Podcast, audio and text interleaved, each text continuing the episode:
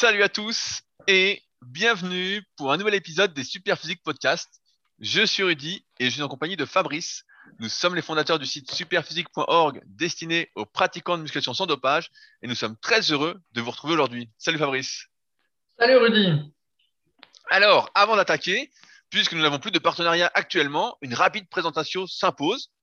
Pour ceux qui nous découvrent aujourd'hui, on a donc fondé le site superphysique.org en 2009 pour les pratiquants naturels de musculation, parce qu'à l'époque et encore aujourd'hui, il n'y avait rien pour les pratiquants naturels que nous sommes, et on se demandait un peu euh, quel niveau on pouvait atteindre naturellement, quel entraînement il fallait suivre. On avait déjà presque une dizaine d'années d'expérience dans la musculation euh, en tant que pratiquant et en même temps euh, sur le net. Et donc, on a fondé ce site avec cette idée de montrer ce qui était possible de faire naturellement. Et avec ce site, on a développé plein de projets, dont notamment bah, notre marque de compléments alimentaires. On en parle régulièrement. On attend d'ailleurs notre livraison de protéines végétales bio. Euh, J'espère qu'on l'aura bientôt. Je n'ai pas demandé à Fabrice avant le podcast pour ne pas qu'il s'énerve. mais à mon avis, euh, on l'aura pas de sitôt. Mais on a d'autres suppléments pour la santé, comme les oméga 3, des multivitamines, euh, des compléments pour les articulations, etc., etc. On a également une application SP Training. D'ailleurs, il y a une mise à jour sur Android qui va bientôt, bientôt arriver. J'ai eu Pierre juste avant le podcast, donc il est dessus. Et sur iOS, ça prendra un peu plus de temps car euh, bah, c'est un peu plus compliqué euh, techniquement euh, a priori. On a également une salle de musculation sur Annecy, le Super Physique Gym, la Villa Super Physique qui vous accueille en temps normal. Et respectivement, on a nos propres sites internet, musculation-alter.fr pour Fabrice, destiné à ceux qui s'entraînent chez eux avec un matériel minimaliste. Et il y a également son livre du même nom qui est disponible. Et mon site rudicoya.com où je propose du coaching à distance depuis 2006 en musculation. Donc, c'est des suivis et pas juste des programmes, j'insiste bien, ainsi que des livres et de formations, dont ma formation euh, complète, la formation super physique, qui m'a nécessité trois ans de travail. Voilà à peu près ce qu'on fait. N'est-ce pas, Fabrice? Oui, nickel. Et alors, est-ce que tu as changé de Tokiwaki euh, aujourd'hui pour faire le podcast, De Tokiwaki. Effectivement, j'ai vu un commentaire sur SoundCloud qui disait c'est pire que les Tokiwaki. Et euh, alors cette semaine, euh, pour ceux qui ne le savent pas, j'ai un podcast aussi que j'anime sur le kayak et euh, je fais pas mal de tests avec celui-ci. Et donc aujourd'hui, on est passé sur euh, Zoom pour enregistrer les conversations plutôt que Skype parce que j'ai un meilleur son quand je fais mes podcasts de kayak avec. Donc si on a un meilleur son aujourd'hui, eh ben n'hésitez pas à nous le dire, comme ça on continuera sur Zoom. Si c'est pareil que d'habitude, eh ben on retournera sur Skype parce qu'il n'y a pas de raison de changer les bonnes habitudes. Voilà. Ouais, ouais, bah, quand j'ai lu ce commentaire sur le Tokiwaki, j'ai dit Oh putain, dire que Rudy m'a fait acheter un casque gamer euh, qui m'a coûté un bras et euh, on vous dit que c'est des Tokiwaki. ah, je te jure. C'est bien cette expression, les Tokiwaki. Franchement, j'avais oublié ce mot-là, quoi. Ouais, ouais, bah c'est, on avait même oublié ce que c'était un Tokiwaki. c'est vrai, bah, bah, maintenant il y a le téléphone. Et comme tu m'as dit que tu allais bientôt avoir un smartphone avant le podcast, euh, ouais, ouais, Tokiwaki. C'est pas de mal à veille de smartphone. Tiens, alors Rudy, aujourd'hui je voulais te parler de rameurs, vu que tu adores les rameurs. Oui, eh ben, bien sûr, mais j'aime bien les rameurs. Et comme j'avais dit, quand ils referont des compétitions réelles après le Covid, ce que j'espère, eh ben, je m'y remettrai pour refaire des compétitions. Mais en attendant, vu que tout est en, en ligne, je préfère m'abstenir. Ouais, bon, alors bah, moi j'ai continué à jouer avec mon, mon rameur à eau jusqu'à atteindre euh, la distance de 10 km en 48 minutes. Et donc, euh, 48 minutes, oui, 48 minutes, je crois. Moi, j'ai oublié. Bon, ne, ne, retenez pas le 48 minutes. Voilà j'ai oublié le temps que j'ai mis euh, pour faire le, le, 10 km. Et donc, ce que je voulais dire, c'est que déjà, il ne faut pas se fier. Euh, il faut pas se fier au temps parce que mon rameur à eau, il est beaucoup plus dur que le rameur concept 2 de Rudy. Je, je, je demande, à, je demande à voir. Je demande à voir. Rudy, il a choisi la facilité. Il m'a dit que quand il donnait un coup de rame, il avançait de 20 mètres, alors que moi, quand je donne un coup de rame, bah, je n'avance que de 7 mètres. Ah, mais parce que t'as rien dans le rien dans le sac, mon vieux, c'est tout. C'est ça, ouais. T'as rien, rien dans les bras et les cuisses, quoi. C'est de l'eau, c'est de la gonflette. Ce qui fait que pour faire mes 10 km, j'ai fait 1430 coups de rame. Et donc, en fait, c'est comme si j'avais fait 1430 répétitions à la presse à cuisse euh, en amplitude complète avec une charge très très légère. Et comme de fait, à la fin, on a bien les, les cuisses qui ont euh, gonflé. Et les bras? Eh ben non, ben les bras, ça me fait pas les bras en fait, ce truc. Ça me les fatigue juste assez pour me niquer euh, mon entraînement de bras, mais ça me les fait, ça me, ça me les muscle pas. Alors que les cuisses, effectivement, ça les fait gonfler, tu vois. ça leur donne un, aspect un peu congestionné en permanence. Donc ça, c'est assez sympa. Et c'est un petit peu vrai aussi pour le haut du corps, mais pour les bras, euh, non, ça, me les affine. Si j'étais une fille, je dirais, oh, ça m'affine les bras. Alors, en fait, pourquoi je parle du rameur? Donc, parce qu'il y a une fonctionnalité sur mon rameur où, en gros, tu peux lui dire, euh, tu dis que tu fais une course avec l'ordi, là, j'avais déjà expliqué, et après, tu as deux petits points, tu des petits points euh, sur l'écran il y a des petits points pour l'ordi, des petits points pour toi, et du coup, ben, tu, euh, tu luttes contre l'ordi.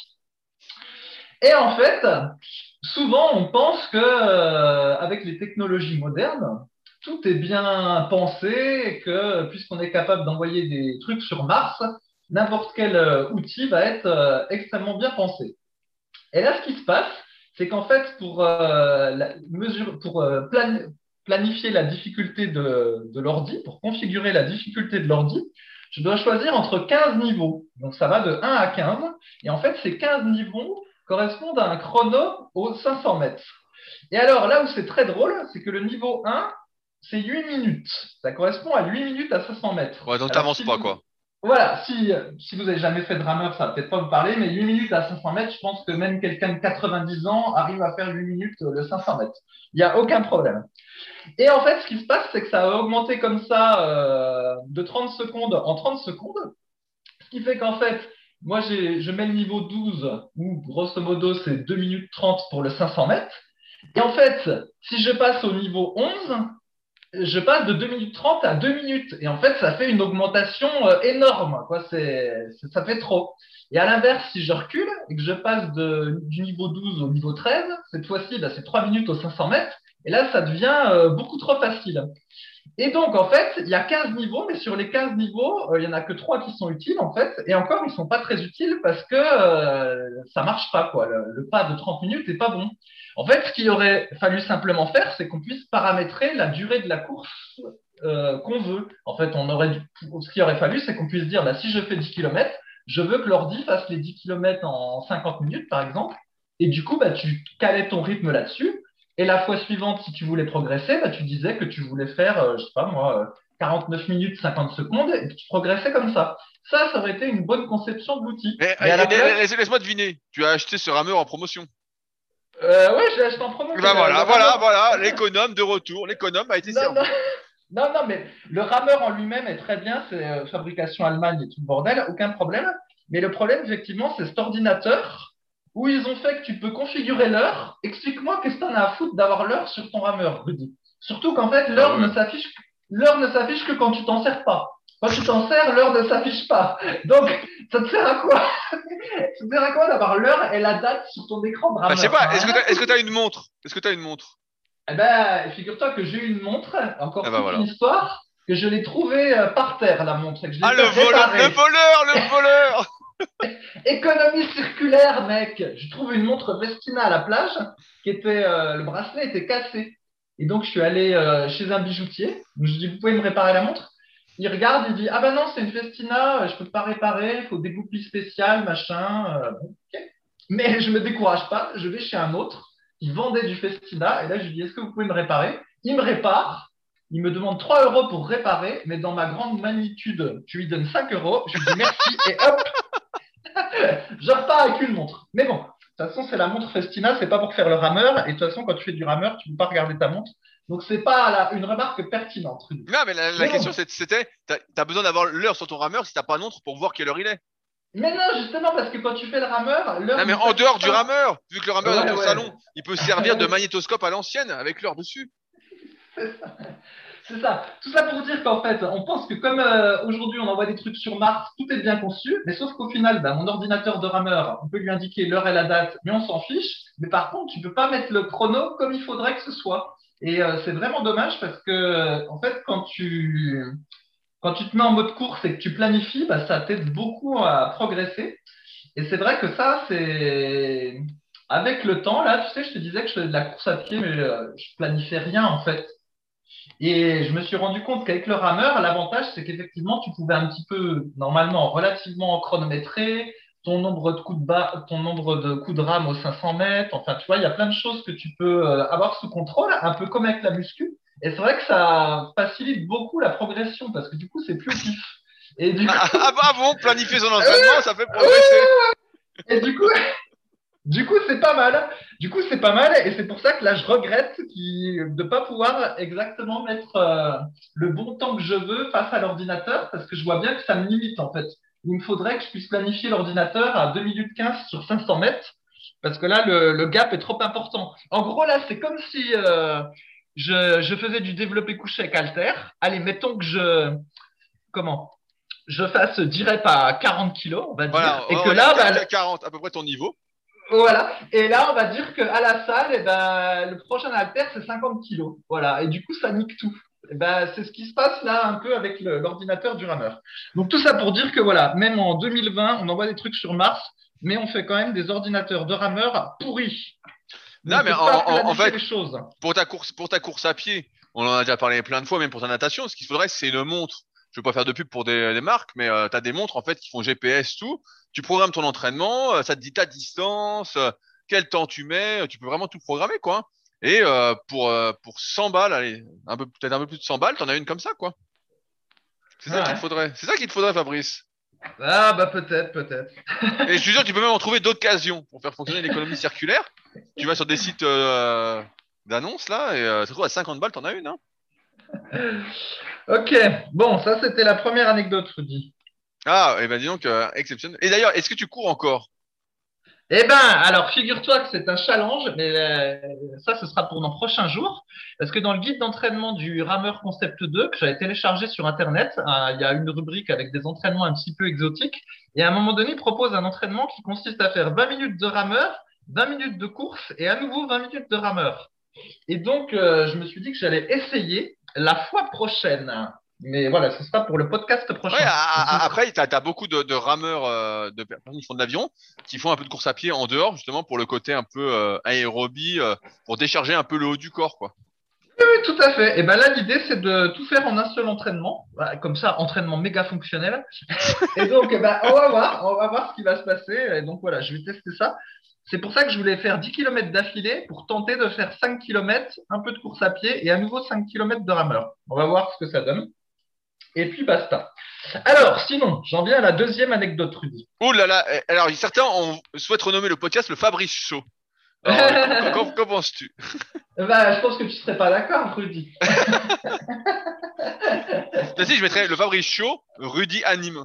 C'est ça.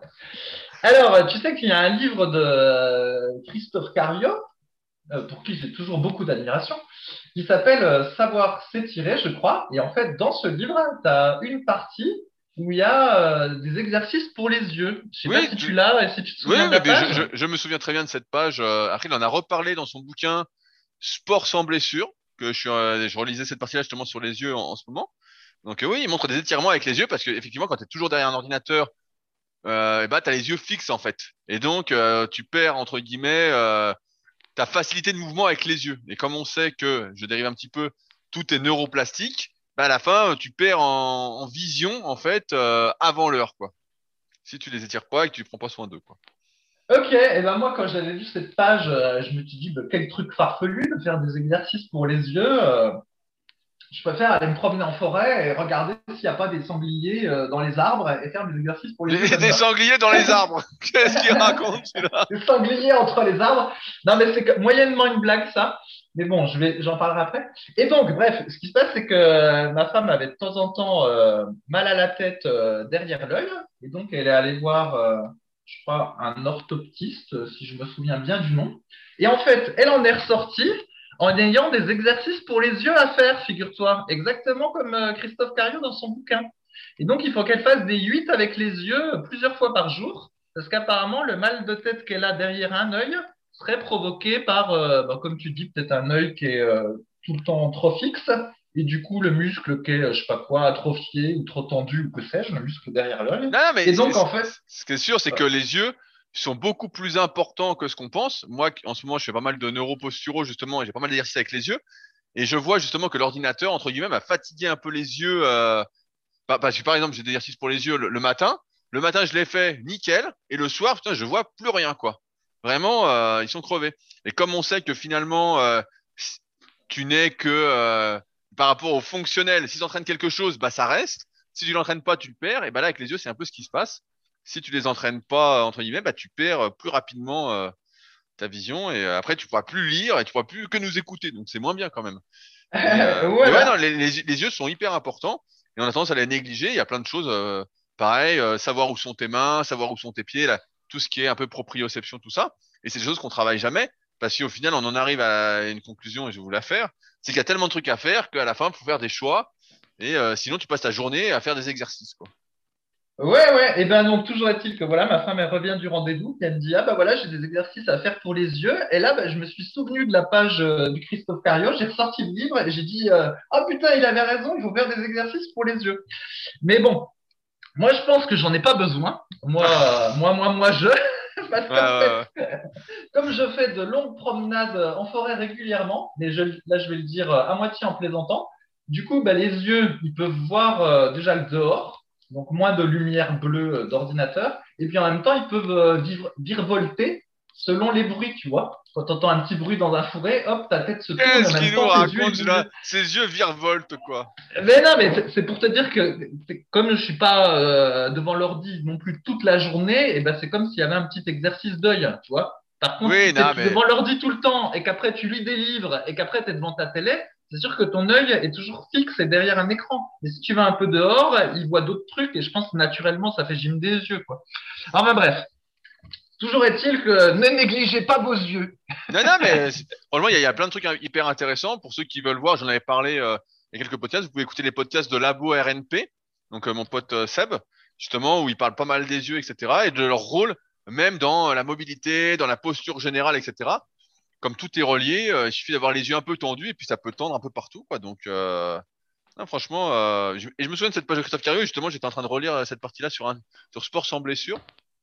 Parce que justement, j'étais en train de lire un autre bouquin sur les préférences motrices, dont je ne suis pas du tout convaincu. J'ai une peine à finir ce livre qui prend beaucoup de raccourcis à, mes yeux, justement, sans faire de jeu de mots. Et donc, je voulais relire une partie de Christophe Cario, parce que justement, dans le bouquin, ils expliquaient que si tu regardais plutôt vers le bas, tu étais euh, tel type de personne, plus vers l'autre, tu étais tel type de personne. Et pour moi, tout ça, ce n'est qu'une question euh, d'entraînement et d'habitude, en fait. Euh, si tu regardes tout le temps vers le bas, bah oui, tu vas avoir tendance à regarder vers le bas, et donc ça veut pas dire euh, que tu es comme ci ou comme ça. Et il y a une grosse, grosse partie sur les yeux, justement, dans Sport sans blessure, que j'ai pas encore fini de relire, et qui était hyper intéressante. Voilà, bah, du coup, à mes mobilisations articulaires euh, quasi quotidiennes, bah, je vais rajouter quelques limites avec les yeux. In case, in case où il n'y a pas assez de sangliers à regarder euh, pendant la balade de forêt. Et puis voilà. Alors, sinon, Rudy, je voulais te poser une question. Cette fois-ci, c'est moi qui pose la question. Putain, mais incroyable hein. Question d'un auditeur. question d'un auditeur. Nous sommes sur Énergie et Fun Radio. Nous vous écoutons. si vous trouvez la question, vous pouvez gagner un mois de salaire. Attention. Après, je ne sais pas si je peux te faire confiance, mais comme tu te souviens, tu sais, je m'étais euh, un petit peu euh, tassé le dos euh, à force de la pratique de la musculation. J'avais fait donc des radios il y a trois ans, je crois, parce que j'en ai dû en faire qu'une fois dans toute ma pratique de muscu. Et donc, on avait constaté un léger petit tassement au dos. Et comme de fait, c'est vrai que régulièrement, j'ai des petites lombalgies si jamais je fais le con. Et malheureusement, le terme fait le con. Avant faire le con, euh, c'était. Euh, c'était vraiment faire le con. Euh, faire du, du, du rowing yacht en trichant comme un cochon, faire du développé militaire euh, en, en cambrant comme une périmathéticienne. Et maintenant, bah, faire le con, c'est faire du pullover en travers en cambrant un peu trop. ou être pas très bien placé sur un squat gobelet et hop, ça fait un peu mal au dos. Bref, et, ça se trouve, dans le futur, faire le con sera faire des pompes. non, non, mais bon, après, on est. Euh... Ce qu'il faut, c'est. Bah là, on parlait des mobilisations tout à l'heure, mais ce qu'il faut, c'est toujours bouger, en fait. Et moins on bouge, et plus on se fait mal pour rien. Et c'est ça aussi, c'est que comme on a des vies qui sont de plus en plus sédentaires, et puis là, en plus, euh, Covid oblige, il euh, n'y a rien d'ouvert ou quoi, bah, c'est sûr que moins tu bouges, moins tu peux bouger euh, avec, euh, j'ai envie de dire, raison. Après, on fait les c'est pour ça qu'on dit qu'il faut faire les mobilisations, etc pour maintenir une mobilité, une, faculté de mouvement. Parce que sans ça, euh, tu peux te pas te réédire, c'est peut-être pas le mot, mais euh, tu peux perdre en, mouvement en fait. Et donc là, euh, tu deviens vraiment fragile et tu peux rien que sortir de ton lit puis te niquer quoi. Ouais, tout à fait. Et donc, je me suis dit, puisqu'en fait, euh, j'ai ce léger tassement, mais que les, il y a pas, ils sont pas soudés. euh, C'est toi qui as des vertèbres soudées Euh, Il y a Coleman Non. et il y a toi aussi Non, ils Non, non, j'ai. pas- Qu'est-ce qu'il raconte celui-là? Des vertèbres Donc- sous des moi qui suis en pleine forme? Qu'est-ce que c'est que cette histoire quoi? Donc, comme c'est juste légèrement tassé et qu'il n'y a rien de grave, je me suis dit, ah, eh ben, si je me lance, si je me lançais dans un programme pour essayer de détasser, tu vois. Bah oui, Alors, tout à fait. si, si j'avais eu euh, accès à une, euh, ce qu'on appelle une machine à inversion ou à des chaussures euh, Gravity Boots, j'en aurais fait régulièrement, mais j'en ai pas. Donc, je me suis dit, bah, je vais faire des décooptations. Je vais rappeler ce que c'est, des décooptations de la hanche, mais de manière beaucoup plus régulière. Parce que là, bah, j'en fais un petit peu de temps en temps, mais de manière ponctuelle. Donc, pour rappel, le principe d'une décooptation de la hanche et du bas de la colonne vertébrale, en gros, bah, on a un élastique assez euh, dur, euh, bah, moi, chez moi, j'ai un vert très épais et un bleu euh, très, très large. Voilà, on l'attache à un point fixe. Ensuite, on se met au sol comme si on voulait faire des crunchs avec les, les pieds euh, au sol. On fait passer l'élastique à peu près au niveau de ses hanches et on recule et en fait, on tend l'élastique surtout en gardant le dos euh, plat ou légèrement arrondi. Il faut surtout pas cambrer le dos. Et puis voilà, on fait des petites oscillations du bassin, on relâche ses abdos. Et l'idée, en gros, c'est que l'élastique va nous tirer euh, le bas de la colonne vertébrale et la hanche. Et puis, bah, ça va, euh, je sais pas comment dire, donner du mou, entre guillemets, entre les vertèbres. Et c'est un exercice qui ressemble à euh, ce qu'on peut avoir des fois quand on va chez le chiropracteur. Un coup, j'étais euh, allé chez un, il m'avait mis sur une espèce de table à l'envers. Et en fait, euh, avec la table, il m'appuyait un petit peu sur le bas du dos et ensuite il, me décalait sur la table, il me rappuyait sur le bas du dos. Et l'idée, c'était un peu le même principe. En gros, c'était de d'étirer, de forcer l'étirement du bas de la colonne vertébrale. Et c'est exactement ce qu'on fait avec euh, cette décoptation quand c'est bien fait. Et quand on va chez le chiropracteur ou l'ostéopathe, quand on en sort, il nous dit faites gaffe. Parce que là, bah, vous avez, euh, on a tiré sur tous les trucs. euh, vous avez la colonne en marshmallow maintenant et il faut éviter de faire trop d'efforts euh, importants dessus. Et donc, reprenant ce conseil, je me suis dit, si je me mettais à faire des décooptations de manière très régulière, il fallait éviter tous les exercices qui mettent du poids sur la colonne vertébrale, genre, bah, par exemple, euh, le squat gobelet, ça en met un petit peu, toutes les variantes de squat euh, a fortiori. Mais comme maintenant j'ai la presse à cuisse et puis je fais des fentes, c'est pas très grave, je peux m'en passer. Et donc, je me suis mis à en faire tous les jours. Et Rudy, voici la question qui arrive enfin. Tu penses j'allais dire, enfin parce qu'on aurait pu la faire rapidement. Est-ce que tu penses qu'en fait, ça pourrait finir par être trop et qu'à la fin, ben, au final, ce serait, ce serait mauvais, en fait, et qu'il faut peut-être pas en abuser de la décooptation? Parce que on voit que quand on fait le truc euh, de manière très intense, par exemple, si tu prends un, un élastique bien large bleu, faut pas faire le con parce qu'on s'aperçoit que ça peut quand même bien, bien tirer, en fait. Tu vois ce que je veux dire Ouais, C'est mais pas bien, un exercice bien, bien à sûr. prendre à bah, la légère. bah, je m'y connais plutôt bien en décooptation euh, du dos parce que euh, un coup j'avais eu un truc au dos il y a quelques années et donc euh, j'avais rapidement fait une vidéo pour expliquer tout ce que j'avais fait, tout ce que je préconisais si on sniquait euh, le dos avec justement plein de décooptations différentes, etc. Donc c'est la l'une des premières vidéos de la formation super physique pour ceux qui la suivent ou pour ceux qui vont la suivre. Et euh, alors je reviens sur plusieurs points que tu as dit. Le premier truc, c'est que quand tu vas chez l'ostéo, le chiropracteur et qu'il te dit faut rien faire pendant deux jours, c'est pas à cause de ces manipulations ou quoi, c'est parce que souvent quand tu t'es déplacé quelque chose, entre guillemets un déplacé, je, renvoie au podcast que j'avais fait avec euh, Jérôme de Biomécanique Podcast qu'on a fait sur le Superphysique Podcast quand Fabrice c'était pas là un coup. En fait, on se déplace jamais quelque chose, c'est que tu as une contracture. Et donc pour que la contracture passe, bah forcément, il- on dit il faut quelques jours, mais il n'y a aucune raison euh, sérieuse de rien faire après avoir été chez l'ostéo ou, ou le chiropracteur ou, ou l'éthiopathe ou que sais-je encore.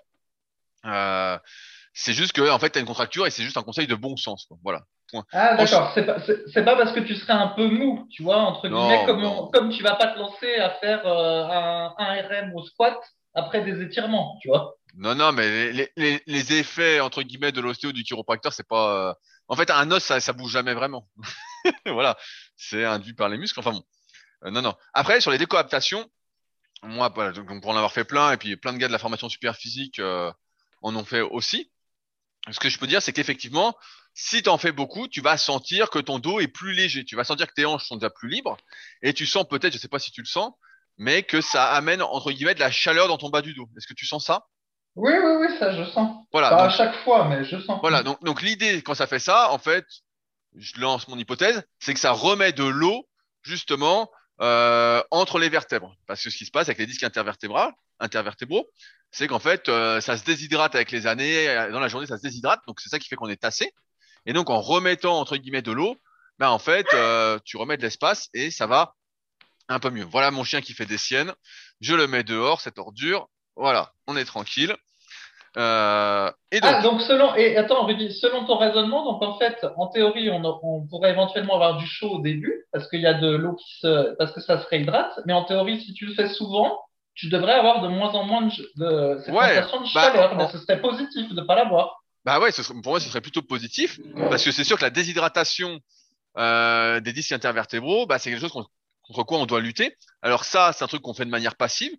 Euh, moi, j'avais tendance à recommander aux gars de le faire euh, entre 3 et 5 minutes par jour euh, d'expérience. Je préfère d'ailleurs ça aux tables à inversion. On a une table à inversion au SP Gym que j'avais acheté justement pour faire tous mes tests, et j'en suis moins fan, mais il y a plein de gars au SP Gym qui en font après chaque séance, euh, vraiment, et qui ressentent du bien. Moi, j'aime moins les Gravity Boots parce que là, tu es vraiment la tête en bas, alors que sur la planche à la table à inversion, tu peux régler l'inclinaison en fait. Donc, tu peux ne pas être complètement tête en bas. Mais donc, ouais, non, pour moi, il n'y a aucun danger. Après, le truc, c'est qu'effectivement, moi, je le ferai pas avant ma, avant ma séance parce que normalement, tu fais ça en te relaxant. Donc, comme tu l'as dit, on cherche pas à cambrer, tu te relaxes, tu respires doucement, donc ça te relâche. C'est un peu comme l'histoire des étirements avant une séance de musculation. Tu fais pas d'étirements euh, poussés, on va dire, de manière passive avant ta séance. Tu vas pas te détendre à fond avant ta séance, euh, alors que tu vas devoir t'énerver, tu vas devoir euh, exploser, tu vas devoir euh, réaliser entre, entre guillemets des performances et être plutôt solide.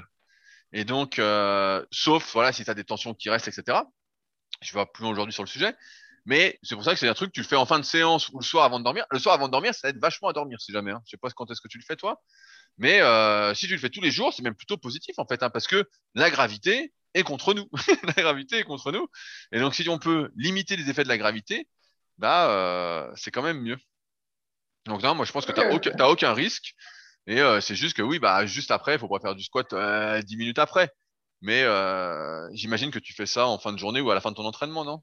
Oui, oui, je fais ça à la fin de l'entraînement. Ouais, donc, après, il y a, pas de souci. C'est même, même quand tu fais ça, c'est un bon moyen justement de finir ta séance, d'avoir un retour au calme. Souvent, retour au calme qu'on qu'on saute. Donc, euh... donc non, non, Ok, bon, bah, si tu me confirmes que je vais pas me transformer en marshmallow, Rudy, je te tiens pour responsable hein, après si j'ai des problèmes. Non, non, mais franchement, tu risques absolument rien. Ça peut que te faire du bien. Moi, en ce moment, j'en fais pas trop, mais je, de- je devrais en faire. Mais je fais tellement de trucs que je me dis, bon, à la fin, je peut-être pas passer ma journée à faire que des exos. Mais euh, c'est un truc qui fait euh, énormément de bien. C'est sûr que. euh, Ok, bon, bah écoute, c'est tout pour euh, aujourd'hui en ce qui me concerne. Ben, salut alors, Rudy. non, non, bah, et t'avais une dernière news, mais je vais d'abord faire euh, la mienne. Euh, donc, euh, j'ai une bonne nouvelle pour ceux euh, qui seraient intéressés euh, ou pas. J'ai le chien, il fait des siennes aujourd'hui, Satanas, pendant le podcast.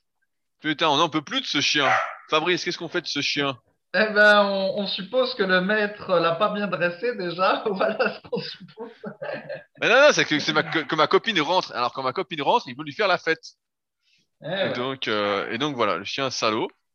Et donc, voilà, ce que je voulais dire, c'est que l'année prochaine, donc en fait, c'est un truc que je voulais faire depuis un petit moment.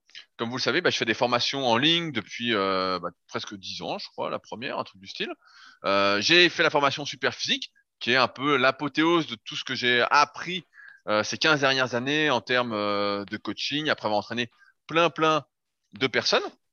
Et j'avais l'envie, en fait, depuis un petit moment, de former dans la vie réelle, de en présentiel. Et euh, donc j'ai eu contact avec une école de formation euh, sur Annecy qui a deux centres, en fait, un sur Annecy qui va ouvrir cette année et euh, un autre centre qui est déjà présent sur Balaison, donc pas très loin euh, d'Annecy, à 45 minutes. Et donc, euh, donc là c'est acté. Je serai euh, le prof entre guillemets pour la partie muscu sur le BPGEPS. Donc l'année prochaine sur ces deux promotions là. Donc ça s'appelle Sport Léman. Si jamais il y en a qui sont intéressés, qui nous écoutent, qui voudraient passer un BPGEPS euh, et euh, qui voudraient euh, bénéficier entre guillemets de mon expertise, sachant que le, ce qu'on va voir ensemble, bah, en fait, Il n'y a pas énormément d'heures, hein, donc ce sera pas la formation super physique, hein, sachant que ça c'est un, gros gros morceau.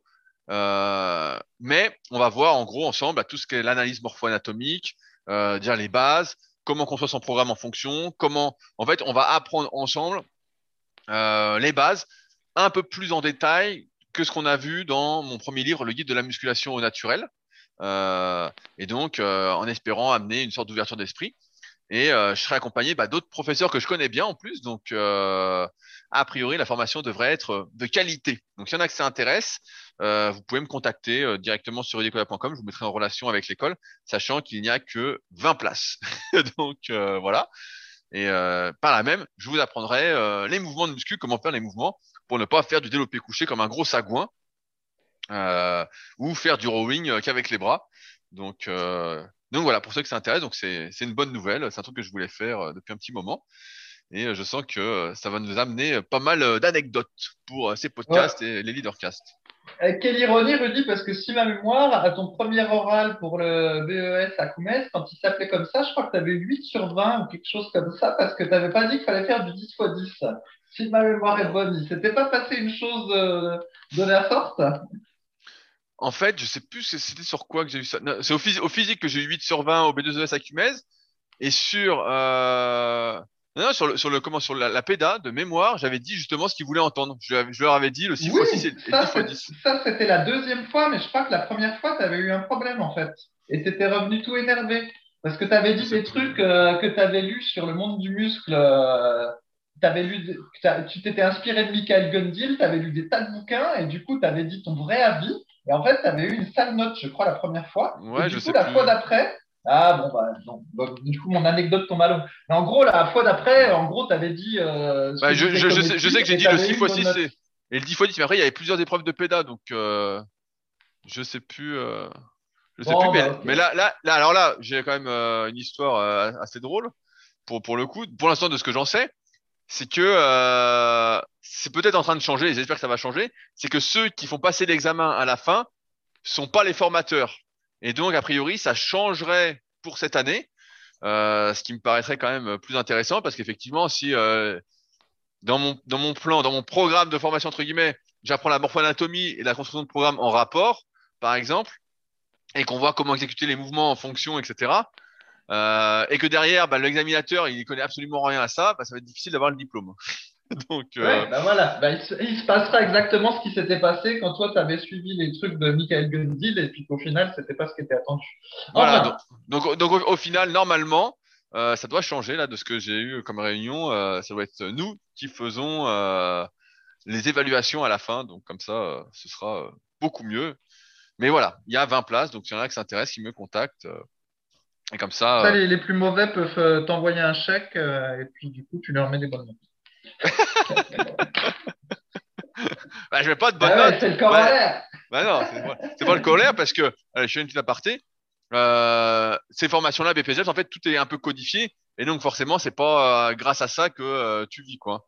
C'est plus pour le plaisir de former de, de l'expérience que pour le côté pécunier. hein. Oui, bah, on le sait, Rudy, que tu es un samaritain bénévole. T'as pas besoin de le rappeler à chaque fois. Non, non, mais il me fait marrer celui-là. Les condoms circulaires, là. Il me fait marrer. Le, le mec a même, a même pas une montre, il vole des montres, il a des chaussures trouées, le gars, et il fout un t-shirt sur la tête au lieu de la crème solaire, quoi. Ah, le type, putain, c'est le rat des rats, quoi. Le rat des rats. Et plus que c'est ça, t'as as mordu à ma prochaine anecdote, donc bah, je ne la dis pas. Voilà. Vas-y, alors voilà, pour- je finis là-dessus. Pour ceux qui sont intéressés, bah, qui me contactent. Il y a 20 places, je le répète. Donc, euh, premier arrivé, premier servi. Sachant que les derniers tests de sélection qui sont pas, euh, voilà, c'est pas folichon, les tests de sélection, c'est le 12 mai. Donc, il faudrait que euh, on règle ça euh, avant. Pour ceux, voilà, qui souhaiteraient bénéficier de mes blagues en face à face. Voilà. Donc, Fabrice, tu as une anecdote sur la crème solaire. Il paraît que tu as des actions euh, chez L'Oréal, c'est ça? Ouais, non, mais non, non. Là, c'est pas une anecdote, mais bon, tout le, tout le monde sait, ou si vous ne le savez pas, bah, on vous le dit, qu'en fait, la crème solaire, c'est hyper polluant euh, pour les océans, puis les gens s'en tartinent. Et puis, il y avait quand même pas mal de doutes sur, euh, effectivement ses effets sur la santé, mais bon, comme d'habitude, euh, comme on ne sait plus si c'est des fake news ou quoi, notamment, bah, des fois, ça, il y aurait des nanoparticules, que sais-je. Et donc, il y a une actu qui est sortie euh, cette semaine, je crois, où il y a des, une étude qui a montré que la crème solaire, une fois qu'elle était ouverte, il y avait des composants qui pouvaient euh, se transformer en autre chose et que du coup, bah, c'était potentiellement cancérigène, comme plein de, notre, de nos choses modernes. Et en fait, il se trouve que moi, j'habite euh, pas très loin euh, de la plage, et donc je vois tout à fait ce qui se passe quand, c'est l'été. Et souvent, bah, les gens, ils arrivent le samedi matin, ou, euh, voilà, le samedi après-midi, après avoir fait plein de voitures, puis s'être levé tôt. Et la première chose qu'ils font, c'est aller à la plage. Et là, bah, tu en as deux types. Tu ceux qui vont s'allonger sans crème solaire deux heures sur le dos et deux heures sur le ventre. Et après, genre, genre toi, genre toi, quoi. non, non, sûrement pas moi. Et donc, du coup, quand moi je passe par exemple à vélo à 18 heures, et ben là, ces types-là, ils ressemblent à des écrevisses. Souvent des hommes d'ailleurs, ils ressemblent à des, des écrevisses ou des homards. Donc, ça, c'est le type 1. Et il y a le type 2, euh, l'individu 2 d'ailleurs, et qui est plutôt souvent une femme, qui, elle, va se badigeonner de crème solaire 25 euh, fois euh, dans l'après-midi pour éviter d'attraper des coups de soleil, mais qui va prendre un indice euh, pas trop élevé pour quand même avoir un petit peu de bronzage et puis que. Attends, il y, a le type 3. Le type 3, c'est l'écrevisse qui le lendemain met la crème solaire. oui, ça là, ça c'est le type 1 qui se transforme en type 2. Mais le type 3, c'est moi. Et le type 3, eh ben, c'est celui qui garde son t-shirt et qui, même quand il fait trop chaud, utilise sa serviette pour la mettre au-dessus de la tête façon. Euh, façon Rocky. Euh, façon Rocky. façon bédouin, euh, bédouin d'Arabie. Et ah, fait... tu racontes, Et en fait, je voulais en arriver à la conclusion qu'au final, euh, plutôt que de se prendre la tête avec de la crème solaire, eh ben, le mieux, c'est simplement de rester relativement habillé quand on va à la plage et quand il y a plein de soleil.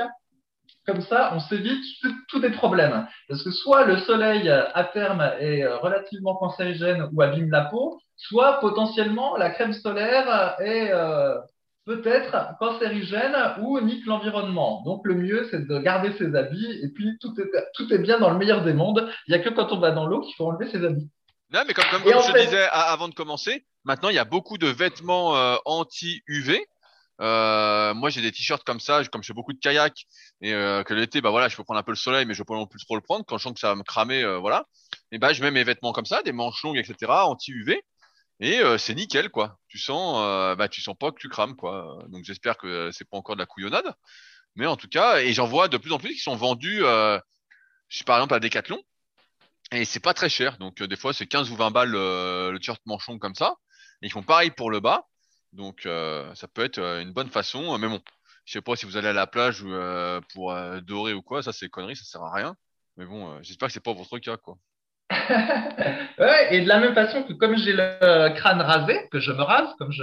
Non, tu, tu, tu, échauffes depuis tes 20 ans, Fabrice, ne me prends pas pour un con. Et ben du coup, je mets en permanence un, un, béret, quel que soit le temps, pour éviter que du coup la fine peau qui soit sur le crâne soit exposée au soleil, parce que sinon, bah, ça fait tous des problèmes. Et en réalité, de nos jours, on voit le soleil comme quelque chose euh, de bénéfique avec le bronzage, parce qu'on est souvent enfermé, donc on est tout content quand on va au soleil d'une manière générale. Mais en réalité, le soleil, euh, eh ben, faut s'en méfier, quoi. Et, euh, et ce qui est rigolo, c'est que dans le temps, quand on était au Moyen Âge et que du coup, bah, les aristocrates, eux, ils n'allaient pas travailler dans les champs, bah, c'est ceux qui travaillaient dans les champs qui étaient bronzés, puis les aristocrates qui étaient blancs comme des culs. Et du coup, moralité, ce qui était classe, c'était d'être blanc comme un cul. Et maintenant, comme ceux qui travaillent dans des bureaux, bah, ils sont blancs comme des culs, et puis que ceux qui justement ont de l'argent, bah, ils peuvent euh, aller en vacances au soleil, ils sont plutôt bronzés. Et ben là, maintenant, aujourd'hui, la mode, c'est d'être bronzé. À chaque fois, il faut paraître euh, ce qui ressemble le plus à ce que fait l'élite. Encore que je pense que petit à petit, la mode d'être très bronzé, ça va passer parce qu'on a quand même vraiment beaucoup de preuves que tout ça, c'est très mauvais à la santé. Ouais, mais je, ne sais, pas, sais pas si ça va passer parce que même si c'est mauvais pour la santé, on le voit bien. Euh, moi, je vois le bon exemple de la cigarette. Tout le monde sait que c'est dégueulasse, c'est de la merde et tout. Et euh, tout le monde, tout le monde, une bonne partie continue à fumer en fait. Et même s'il y a marqué fumer tu, euh, et là c'est pareil. En fait, l'être humain, pour avoir lu le bouquin je sais plus quel bouquin parlait, je crois, c'est Où est le sens ou le bug humain. En fait, il réagit qu'à court terme. Donc en fait, à court terme, on lui dit, il est bronzé, ah, t'as bonne mine, ça te va bien, etc. Il est content. Il se dit pas, dans 20 ans, je vais avoir un cancer. Sinon, euh, il y aurait aucune merde au supermarché. euh, il y en a plein qui achèteraient pas n'importe quoi. euh, il y en a pas qui iraient acheter des olives euh, noires euh, lisses parce qu'elles sont moins chères que, que, que les olives noires fripées. Euh, voilà, non mais sans rire. En fait, euh, Oui, ça, change- ça absolument rien. Oui, c'est possible, mais en réalité, on s'aperçoit que les, les modes, euh, les modes changent très vite. Ouais, alors, euh, je vais finir là, puis on va peut-être passer aux questions muscu, parce que sinon, ça va être fini. le podcast. Avant, avant, à la plage, eh ben, écoute, il y, a, il y a plusieurs années à la plage, il y avait plein de nanas qui étaient seins nus. fait. Mais vraiment, hein, Bah, oh, le pervers, le type, le type, elle est à la plage pour mater les gonzesses. Putain. Eh, franchement, t'es vraiment un type dégueulasse, toi. Eh ben, écoute, franchement, depuis deux ans, euh, le sein nu c'est complètement démodé et il y a plus quasiment plus de seins nus à la plage, sauf en général des dames plutôt seniors, ont pas, euh, à qui on n'a pas dit que c'était plus à la mode. et par contre, ce qui est à la mode, c'est plutôt euh, les strings euh, où on voit les fesses. Et donc maintenant, L'expert de la plage, le type, Eh oui. il va à la plage, fait des, il fait des stats. Avant, on était plus sain que cul, et maintenant on est devenu cul. Et apparemment, ce serait lié, euh, entre autres, à Instagram et aux États-Unis, parce que le Instagram laisse plutôt passer des photos de cul que des photos de seins. Et donc, du coup, il y aurait une mode des femmes euh, calipiges et, tout ça qui se serait exporté jusque sur les plages. Et donc, tout ça pour dire qu'en fait, avec les réseaux sociaux, ben, les modes, ça va très vite. Et qui sait, il suffit que tout d'un coup, euh, je sais pas quelle star euh, mettre en avant le fait qu'être blanc comme un cul, ce soit très bien, et puis que ça se trouve, bah, tout d'un coup, pas tout le monde se met à vouloir être blanc comme un cul. Donc, euh, Non, voilà, les choses Fab- peuvent Fabrice, changer plus rapidement que tu crois. J'espère pour toi, jeune plagiste que tu es, que l'année prochaine, euh, la mode sera euh, string et seins nus. Comme ça, tu seras heureux. Alors après, ça c'est un autre sujet, Rudy, mais je crois que j'avais déjà fait la blague, donc je sais pas si je vais la refaire. Mais quand j'étais euh, jeune adolescent, on rêvait d'avoir des lunettes déshabillantes, mais de nos jours, quand on va à la plage, on rêve d'avoir des lunettes rhabillantes. Rudy. Retiens cette leçon, je ne pas d'avoir. Tiens, de toute façon, en, an, tu vas à la plage. Et c'est ça qu'on va tous retenir. Alors que moi, je n'y vais pas. Eh ben, c'est plus ma femme en fait qui, qui veut y aller. Moi, je suis plus forêt. Mais bon, il faut bien faire plaisir à tout le monde euh, dans la communauté familiale. Dans la communauté familiale. On va dire que tu es soumis. Voilà, on va dire ça comme ça. Ouais, on va dire ça On, comme on ça. dire ça comme ça. Fabrice est soumis, ce sera le titre du podcast. Voilà. Ça Alors. me dérange pas que tu le dises parce que euh, je serais curieux de savoir comment ça se passe avec euh, ta madame. Hein. Et ben, c'est moi le chef. C'est moi, moi, c'est moi le chef. Et ça, tout le monde peut le confirmer. C'est fini le temps où on était chef, Rudy. Par, contre, le, le- le chien est le chef au-dessus, quoi. voilà, c'est ça. Ouais. Alors, dans ces podcasts, sinon plus sérieusement, après cette longue introduction du Fabrice Show, euh, nous répondons aux questions qui sont posées sur les forums Superphysique, qui sont les tout derniers forums euh, exclusivement de musculation et destinés aux pratiquants naturels. Et donc, il y a beaucoup, beaucoup d'animations sur ces forums. Et donc, on répond aux questions. euh, je choisis les questions qui euh, m'intéressent le plus. Et donc, euh, je voulais continuer euh, cette semaine en répondant à une nouvelle question de Sandy, dont on a abordé la question la semaine dernière sur les limites naturelles chez la femme que j'ai repris en plus après en sujet un peu plus développé sur ma chaîne YouTube, et qui nous dit Salut à tous. Après un arrêt forcé de deux semaines, traitement ostéo, plus court arrêt maladie suite à une grosse fatigue, j'ai repris le chemin de l'entraînement. Mais sport ingrat. À mon dernier entraînement de pectoraux, qui n'est pas spécialement un point fort, je tiens à le préciser, j'étais toute contente de passer trois séries de développé couché à 40 kg, respectivement de 7, 6 et 6 répétitions sans assistance, avec deux minutes de récupération entre chaque série. Et à la reprise, quel ne fut pas mon dégoût de ne passer pour le même poids que 5, 5 et 4 répétitions avec 3 minutes de récupération. Je le prends avec philosophie, mais je m'interroge quand même. À votre avis, c'est du désentraînement? Cela me semble un peu court. Ou j'étais juste pas dans un bon jour, ou encore un peu fatigué? Sachant que cet exercice a toujours été difficile pour moi, et que je le fais en début d'entraînement, après un échauffement constitué de montée en charge progressive, à 30 kg, ça me paraissait encore pourtant super facile de faire 8 répétitions. J'aurais peut-être dû faire plus de paliers avant de remettre 40 kilos, mais d'habitude, ça passe pourtant bien. Fabrice, toi, le spécialiste des arrêts, qui a l'habitude de perdre tout ce qu'il a gagné avec ses vacances à répétition, est-ce que c'est normal ce qui arrive à Sandy? Ouais, bah en fait, c'est relativement normal. Bah, donc, du coup, désolé pour ceux qui écoutent le podcast depuis le début, parce que je crois qu'on a abordé plein de fois le sujet, mais comme euh, nous, on est pédagogues, on va continuer à le répéter. à vous de voir si vous voulez continuer à le réécouter. Et ben en fait, ce qui se passe, effectivement, dès qu'on arrête un peu la muscu, et ben, euh, on a un déconditionnement du système nerveux et euh, on a une perte musculaire. Et en général, le déconditionnement du système nerveux, c'est ce qui est le plus rapide. Et bah, de notre expérience, il varie selon les gens. Donc, euh, il y en a, ça se déconditionne très vite. C'est tout à fait mon cas. Et en général, on a, généralement, c'est les gens qui sont plutôt endurants, pas explosifs, en gros, pas tellement faits pour la muscu ont tendance à déconditionner rapidement du système nerveux, alors qu'il y en a d'autres, ils peuvent ne pas s'entraîner pendant quatre semaines, dès lors qu'ils euh, mangent comme des gloutons, eh ben, ils perdent pas. En général, c'est ceux qui ont euh, une espèce de force explosive tranquille, qui, qui seraient forts même sans faire de muscu, bah, ceux-là, ils ont tendance à pas perdre quand il y a un arrêt. Et donc, bah, dans ton cas, donc tu t'es arrêté deux semaines, tu as perdu, je sais pas, environ 20% sur tes reps, euh, ça me semble pas choquant du tout, en fait spécialement pour le développé couché où euh, l'aspect euh, nerveux est très important. Après, sur le reste, où tu dis que tu n'avais peut-être pas fait suffisamment de paliers à l'échauffement, euh, moi, je pense qu'effectivement, bien s'échauffer en faisant une pyramide montante, ça peut influer sur la performance. Alors après, tu dis que d'habitude, tu faisais une pyramide comme ça, puis que ça te convenait. Et alors effectivement, peut-être que là, tu aurais dû rajouter une série intermédiaire ou peut-être que dans le futur, tu bénéficierais de rajouter une autre série intermédiaire dans ta charge maximum. Mais effectivement, ça peut jouer. À la presse à cuisse, euh, comme je fais, c'est vraiment l'exercice où je fais euh, une montée pyramidale, je vois bien que contrairement à ce qu'on pourrait penser, si j'enlève euh, une ou deux séries d'échauffement en me disant je serai plus frais pour attaquer ma série de travail parce que j'aurais moins, je me serais moins fatigué, eh bien, en fait, je suis moins fort que quand je fais plus de, de, de montées pyramidales. Et euh, bah, pour le développé couché, j'avais même remarqué, quand j'en faisais euh, à la barre de manière euh, sérieuse, que je bénéficiais de faire une série à ma charge de travail de une rep. Donc, je dis au hasard, voilà, si ma série de travail c'était 12 à 85, eh ben, c'était intéressant pour l'échauffement de monter jusqu'à une rep à 85 de sorte que quand après je fasse ma série de travail, le poids des 85, je l'ai déjà soulevé et ils me surprennent pas, en fait. Et j'avais remarqué que c'était mieux comme ça. Donc, euh, effectivement, la montée pyramidale à l'échauffement est importante.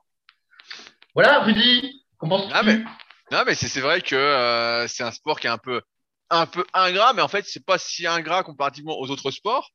Et euh, là, on parle plus de développer couché, mais en fait, dans la plupart des autres sports, je vais reprendre l'exemple de la course à pied dont tu parlais en introduction, où tu t'entraînais, voilà, un peu à l'arrache, euh, au petit bonheur, la chance. Bah, c'est sûr que si tu t'arrêtes et que tu reprends, voilà, tu vas sentir que tu es un peu plus essoufflé. Mais comme t'as pas vraiment de repères en termes de chrono, euh, de vitesse, bah t'as pas ce, ce, coup au moral de dire ah je me suis arrêté deux semaines, euh, c'est dur. Tu sens juste voilà, es un peu essoufflé, un peu plus, et puis voilà. Alors comme muscu, comme on a plein de repères, et qu'en plus, comme le dit Sandy, c'est pas vraiment son point fort le développé couché, comme beaucoup de femmes d'ailleurs, hein, l'entraînement des pecs, c'est pas le point fort chez beaucoup de femmes. Hein, il faut beaucoup de cage, il faut des bras courts, euh, etc. Euh, et ben, euh, on perd plus facilement de ses points faibles que de ses points forts. Et donc après deux semaines d'arrêt, euh, moi c'est la même chose. Si je m'arrête deux semaines, et ben je prends une, une raclée. et c'est pour ça que j'en parlais avec un de mes nouveaux élèves récemment, Eric, s'il m'écoute euh, où euh, je lui disais, il me disait, euh, je fais tout pour ne jamais m'arrêter, parce que il avait fait et aussi des expériences d'arrêt d'entraînement quand il partait en vacances ou quoi. Et à chaque fois, il revenait, il dit putain, j'ai perdu une tonne et je mets des semaines et des semaines à revenir quoi. Donc c'est pas que c'est ingrat, c'est comme tous les sports, c'est juste que là on a des repères et effectivement là où on est le moins faible, bah, c'est là où on perd le plus vite. Euh, c'est pas pour rien que Fabrice, quand il fait du rameur, il prend des cuisses et il perd des bras. Quoi. Voilà. Euh... non, mais c'est pas compliqué. Euh, moi, moi, quand je fais du rameur, j'ai, je, je prends cet exemple-là, mais moi, j'ai tout qui gonfle, en fait. Hein, vraiment tout. Les cuisses gonflent, mais moi, le haut gonfle beaucoup plus, en fait. Euh, les épaules, les bras, le dos, ça gonfle à fond, quoi. Donc, euh... et donc, forcément, bah, tu perds moins de là où tu es doué. Et là, bah ouais, ouais, en fait, c'est, c'est malheureusement normal. On aimerait pouvoir se dire que quoi qu'on fasse, eh ben, on a un acquis qui reste. On a certains acquis qui restent. Mais cet acquis-là est différent, comme tu l'as dit, euh, en fonction des personnes. Pour la majorité, ben, il y a une belle perte. Ceux qui perdent rien en arrêtant de s'entraîner pendant quelques semaines, c'est soit qu'avant, ils s'entraînaient pas vraiment, soit ils bidouillaient, euh, voilà, ou soit c'est des gens qui sont vraiment très très doués. Mais euh, c'est pas mon cas. Et le pire, je me souviens d'une fois où je n'avais pas perdu. J'étais parti en vacances il y, a, plus de dix ans, donc ça fait un moment. Et euh, je m'étais pas entraîné pendant une semaine, mais j'avais bien mangé. Euh, j'étais revenu, j'étais bien gonflé et j'avais pu continuer ma progression au coucher. je vous entends en forme, la barre m'avait paru légère. Par contre, le lendemain, comme j'avais pas fait de l'épec pendant deux semaines, j'avais eu des courbatures de malade, mais vraiment horribles. Et donc là, euh, par contre, j'avais senti que je m'étais pas entraîné, ça avait duré euh, au moins 5-6 jours au pec, je pouvais plus écarter les bras, quoi. Et donc, tout ça pour dire que ouais, c'est normal, Sandy, et il y a beaucoup de personnes qui sont peu dans ce cas. Et c'est pour ça que le secret de l'entraînement, quand on est naturel, on le dit souvent, c'est la persévérance, la régularité. C'est le fait de pas s'arrêter, en fait. S'arrêter, c'est ce qu'il y a de pire. Voilà. Si on s'arrête, euh, à moins d'être très doué, mais dans ce cas-là, ça m'étonnerait que vous nous écoutez, euh, que vous nous écoutiez. Mais ouais, ouais, il faut jamais s'arrêter, et c'est ça qui paye en plus sur le moyen et long terme, c'est de continuer, continuer, continuer. Et après, à la rigueur, si euh, le physique que vous avez, comme on en parlait la semaine dernière, vous convient, bah, vous pourrez ralentir et moins vous entraîner. Mais euh, quand on est en phase de développement, bah, il faut foutre le paquet, quoi. Et donc, ça veut dire bien agir encore une fois en fonction de ses objectifs et non pas de ses rêves. Voilà. Ouais, et donc moi j'avais une règle, mais que je- qui s'applique à moi à peu près, c'est que ben, deux semaines d'arrêt, ça veut dire qu'il me faudra quatre semaines pour revenir à peu près au point où j'étais, et donc ça veut dire qu'il y a six semaines entre guillemets de perdu. En gros, ça revient à ça. Donc quand je m'étais arrêté euh, un mois là, lors de mon voyage en Amérique du Sud à peu près, et ben, ça veut dire qu'il faut euh, deux mois au moins pour reprendre, et donc ça fait trois mois de perdu euh, en fait en termes de progression. Si jamais euh, vraiment je, je tenais euh, à ça absolument. Bah, tu ferais mieux de pas aller en vacances, hein, si tu veux être balèze. Eh, tes années sont comptées, Fabrice, là, haut. Le temps va vite, hein. Ouais, ouais. Mais après, moi, je comprends ta, je comprends tout à fait la frustration de Sandy, et, et c'est vrai que des fois, des fois, c'est un peu, euh, c'est un peu rageant parce que voilà, tu vas tout planifier tout bien pendant euh, six mois, donc du coup, tu progresses pendant les six mois en question, tu es très content, tout ça, puis finalement, bah voilà, tu t'arrêtes deux semaines, et puis bah, tu vois que euh, ça, ça perd très vite. Et c'est comme ça. Mais en réalité, euh, c'est comme ça dans tous les domaines, comme l'a dit sauf que bah, c'est moins, c'est moins évident dans les autres domaines où on n'a pas de repères. J'en avais déjà parlé aussi moi, sur les- le vocabulaire espagnol. J'ai pas énormément de mémoire, donc si je fais pas mes petits exercices de Anki avec les fiches tous les jours et que pendant deux semaines je fais pas, eh ben bah, je perds du, du vocabulaire en espagnol. Voilà. Eh ben, eh ben, j'allais t'en parler de cet espagnol parce que moi, je continue mes petits cours, euh, pareil, sur une application, là. Et euh, des fois, il y a certains jours où, euh, bah, comme là, aujourd'hui, j'ai pas encore fait, j'ai pas eu le temps. Et euh, si je saute une journée, bah, je sens que je perds, quoi. La, Eh ouais. Et on, et on voit Ouais. vraiment la régularité. Il faut le faire tous les jours, tous les jours, tous les jours. Sinon, euh, tu perds, quoi. Donc, euh, ouais, bien sûr, bien sûr, Rudy, mais en fait, euh, quel que soit le truc, si tu le fais pas régulièrement, tu perds. Sauf qu'effectivement, d'habitude, on n'a pas de repère, donc on s'en rend pas compte. Et j'adore la phrase que je dis tout le temps. Toi, toi, t'as tes, phrases que tu dis tout le temps. Moi, il y a une phrase que j'adore et que je répète tout le temps, c'est le, pianiste professionnel qui dit quand j'arrête de travailler un, une semaine, ça s'entend. Quand j'arrête de travailler une journée, je l'entends.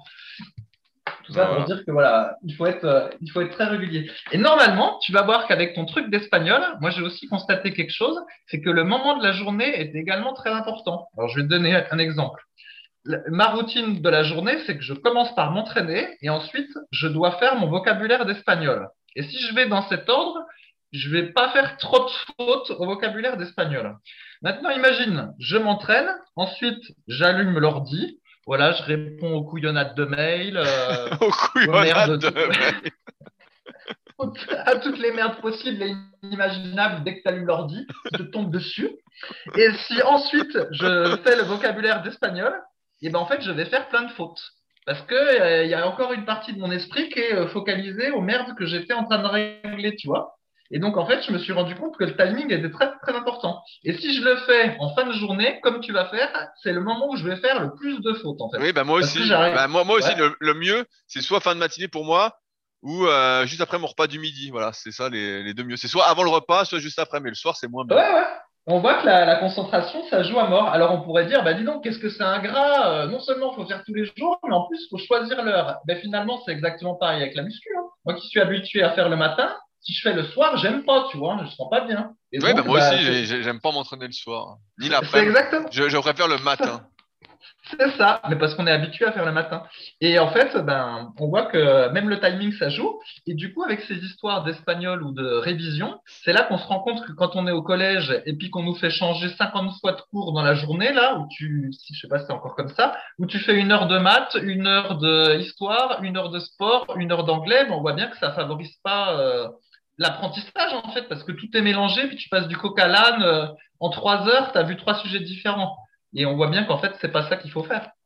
Donc, bref, tout ça pour dire que la muscu n'est pas le seul truc ingrat en fait. D'un certain point de vue, tout est ingrat. non, le, seul, type gras ici, c'est toi. Hein.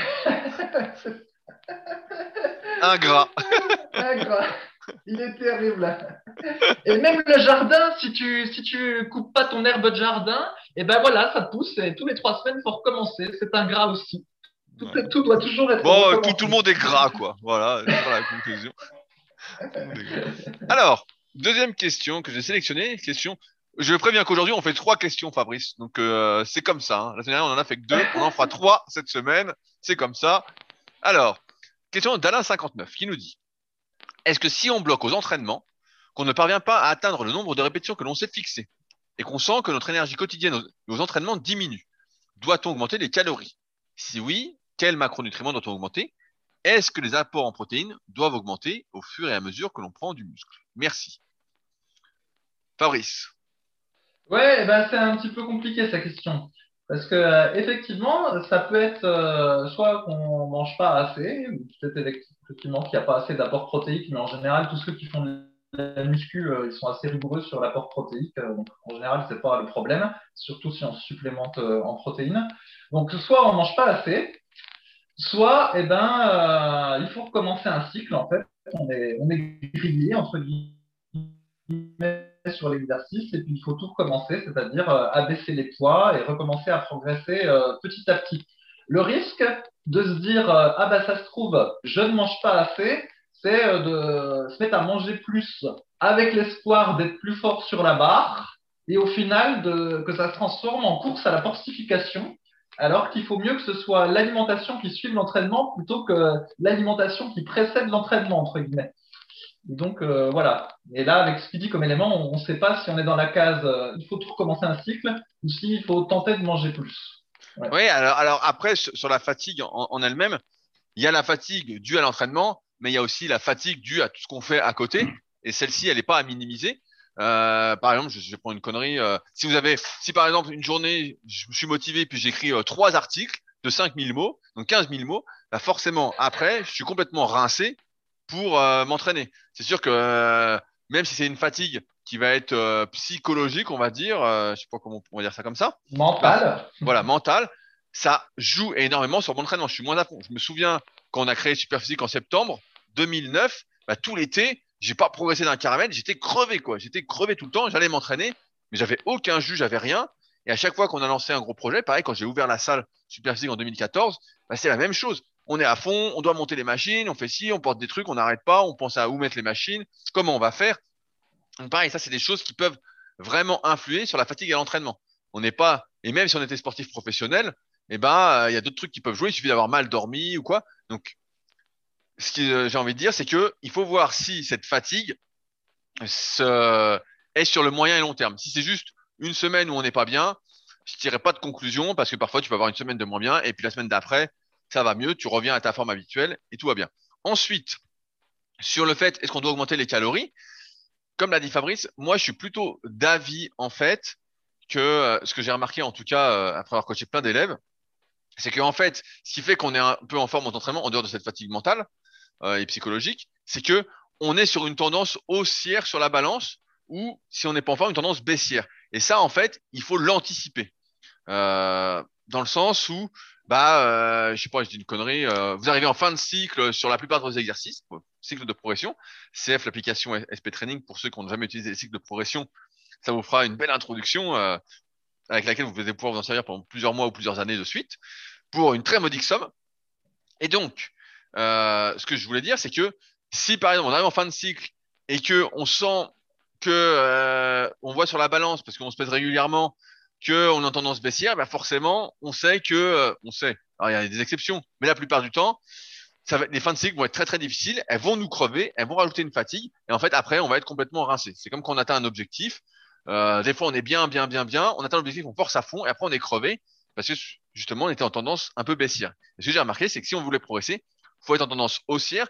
C'est pas forcément de dire qu'il faut prendre 500 euh, grammes par semaine, c'est pas ce que je conseille. CF, le guide de la prise de masse au naturel, mais c'est plutôt de manger légèrement plus que ses besoins, donc euh, à 200, 300 calories près, pour toujours sentir qu'on est en forme. Un bon moyen de le sentir, euh, c'est quand à l'entraînement, bah, on gonfle bien, on finit ses séances, on est encore bien, on n'est pas complètement crevé, on n'est pas lessivé, etc. La fatigue nerveuse n'a pas pris l'ascendant sur euh, la fatigue musculaire, en simplifiant un petit peu. Et donc voilà. Mais si aujourd'hui, effectivement, Alain, tu bloques à l'entraînement depuis plusieurs semaines, etc., tu sens que ça va pas, bah, soit trop forcé, comme a dit Fabrice, et dans ce cas-là, bah voilà, tu es peut-être rincé, ou peut-être effectivement que tu manges pas assez, et dans ce cas-là, tu dois augmenter les calories. Quel macro euh, bah, En général, on augmente les quantités de glucides. Alors après, à voir en fonction de comment on réagit aux glucides. Moi, je parle souvent des antécédents graisseux, suivant comment on était gras, l'âge qu'on a, etc. Ce que je remarque, c'est qu'avec les années, et si on était vraiment gros avant, bah, on réagit peut-être mieux en augmentant les lipides que les glucides. Donc dans ce cas-là, il va peut-être passer par une augmentation des lipides. Ça se discute, même si pour la majorité des gens que j'ai en élève, en tout cas, bah, les glucides, ça marche quand même mieux. On est plus fait d'un point de vue du métabolisme pour fonctionner avec des glucides pour les efforts qui sont euh, type musculation, c'est-à-dire en anaérobie euh, lactique. Et enfin, est-ce qu'on doit augmenter les protéines au fur et à mesure que l'on prend du muscle? Euh, En fait, elles s'augmentent toutes seules parce que quand tu augmentes tes sources de glucides, ça contient aussi des protéines. Donc normalement, à moins que tu prennes 20 kilos de muscle, mais euh, ça risque pas d'arriver euh, naturellement euh, comme ça euh, en un claquement de doigts. Ça va nécessiter des années, des années et des années. Et à condition en plus que tu aies commencé très jeune ou très maigre, ou les deux, et ben en fait, elle s'augmente naturellement en augmentant tes parts de glucides. Si tu augmentes tes sources de lipides, ça augmentera aussi parce qu'on peut imaginer que tu augmentes par exemple la part des oléagineux que tu consommes, comme on va dire les noisettes, les noix, les amandes, etc. Et donc ça contient aussi des protéines et donc ça les augmente indirectement. Mais euh, en fait, ce qu'il faut, c'est arriver à anticiper. Et c'est un truc, euh, c'est plus l'expérience qui va t'apprendre ça, Alain, et qui va vous apprendre ça. C'est euh, les fins de cycle difficiles pour justement se dire, il faut manger un peu plus et pas attendre d'être à plat plat avant de manger. Sinon, bah, parce qu'en fait, quand tu vas augmenter, ta forme va pas être là instantanément. Personnellement, je vois, ça m'arrive encore de temps en temps, je fais pas mal de kayak. Il me faut après euh, trois, quatre jours avant de retrouver euh, la forme. Quoi. Mais pendant trois, quatre jours, j'ai pas de jus. Quoi. Alors que je remange plus, mais il faut trois, quatre jours avant. J'ai envie de dire que on va tester l'hypothèse que euh, mes réserves euh, de glycogène se remplissent. Voilà, il faut essayer d'être dans l'anticipation et ça, c'est pas facile. Mais il y a plein de causes qui peuvent expliquer une énergie quotidienne un peu pourrie. Par exemple, le temps pourri dehors, s'il fait gris toute la journée ou noir, bah forcément, ça te met pas de bonne humeur. Donc pour ça, bah, je te dirais, prends une lampe euh, qui mime l'énergie. La lumière, j'en ai une juste à côté de moi. Fait un moment, je m'en suis pas servi. En ce moment, en ce moment, il y a du soleil euh, sur ma terrasse, donc euh, le matin, donc ça va. Mais Eh, a- moi a- aussi, je m'entraîne sur la terrasse maintenant. Je sors tout le barda et hop, entraînement sur la terrasse. Putain, le, le type s'entraîne euh, avec vue euh, sur la plage, quoi. Ça se fout.